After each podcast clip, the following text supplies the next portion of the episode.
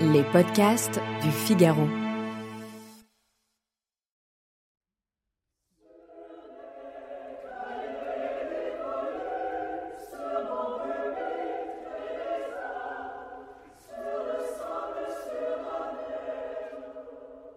Sur mes cahiers d'écolier, sur mon pupitre et les arbres, sur le sable, sur la neige, j'écris ton nom, liberté. Amis de la poésie, bonjour. En pleine Deuxième Guerre mondiale, ce poème de Paul Éluard est parachuté en 1942 à des milliers d'exemplaires au-dessus de la France occupée. La musique que vous entendez d'ailleurs, c'est ce même poème mis en chanson par le compositeur Francis Poulenc. Liberté est indéniablement l'un des textes les plus célèbres de Paul Éluard, mais il n'est qu'un épisode d'une vie extraordinaire, une vie marquée par l'engagement et par la recherche de la liberté. Paul Éluard, de son vrai nom Eugène Grindel, naît le 14 décembre 1895 à Saint-Denis, dans un milieu modeste. Son père travaille comme comptable et sa mère comme couturière. La famille s'installe à Paris, près du boulevard de la Chapelle, et le petit Eugène entre comme boursier à l'école municipale de son quartier.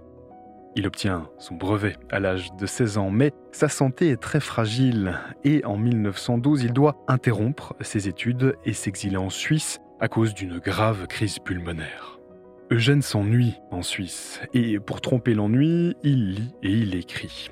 Il y fait aussi la rencontre d'une jeune femme de son âge. Elle s'appelle Elena Diakonova. C'est une jeune russe en exil. Il la surnomme Gala. Sa forte personnalité, sa culture aussi impressionnent le jeune homme. C'est pour elle qu'il écrit ses premiers poèmes d'amour.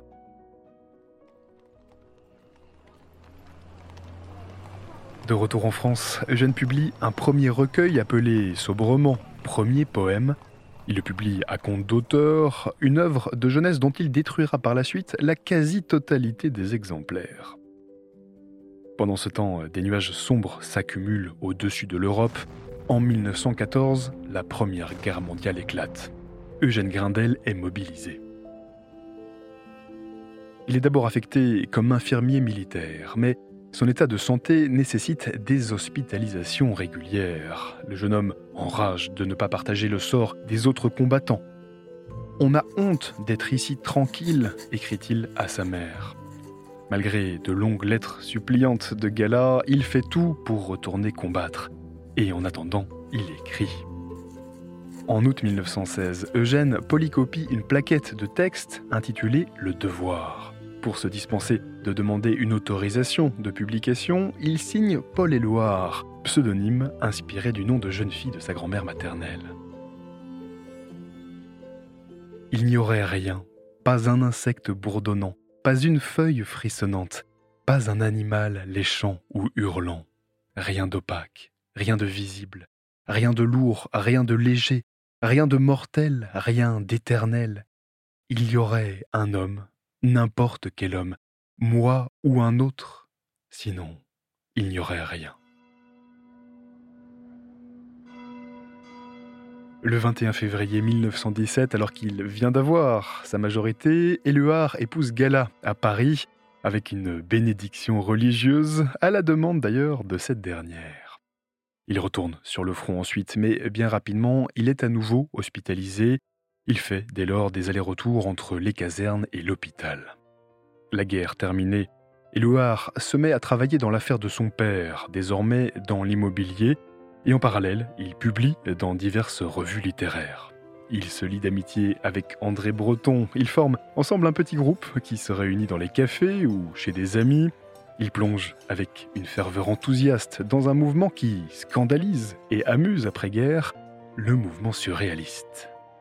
Les surréalistes aiment déformer les mots et les objets en se basant sur le rêve et l'imagination comme une forme de liberté retrouvée. Éluard va rapidement devenir, au fil des années, l'un des piliers de ce mouvement artistique.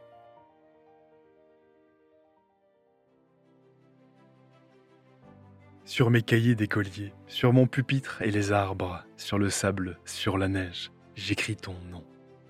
Sur toutes les pages lues, sur toutes les pages blanches, Pierre, sang, papier ou cendre, j'écris ton nom. Sur les images dorées, sur les armes des guerriers, sur la couronne des rois, j'écris ton nom. Sur les merveilles des nuits, sur le pain blanc des journées, sur les saisons fiancées, j'écris ton nom. Sur l'absence sans désir, sur la solitude nue, sur les marches de la mort, j'écris ton nom. Sur la santé revenue, sur le risque disparu, sur l'espoir sans souvenir, j'écris ton nom. Et par le pouvoir d'un mot, je recommence ma vie. Je suis né pour te connaître, pour te nommer. Liberté.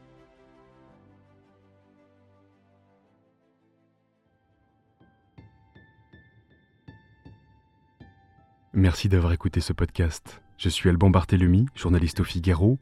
Vous pouvez retrouver le moment poésie sur Figaro Radio, le site du Figaro et sur toutes les plateformes d'écoute. À bientôt.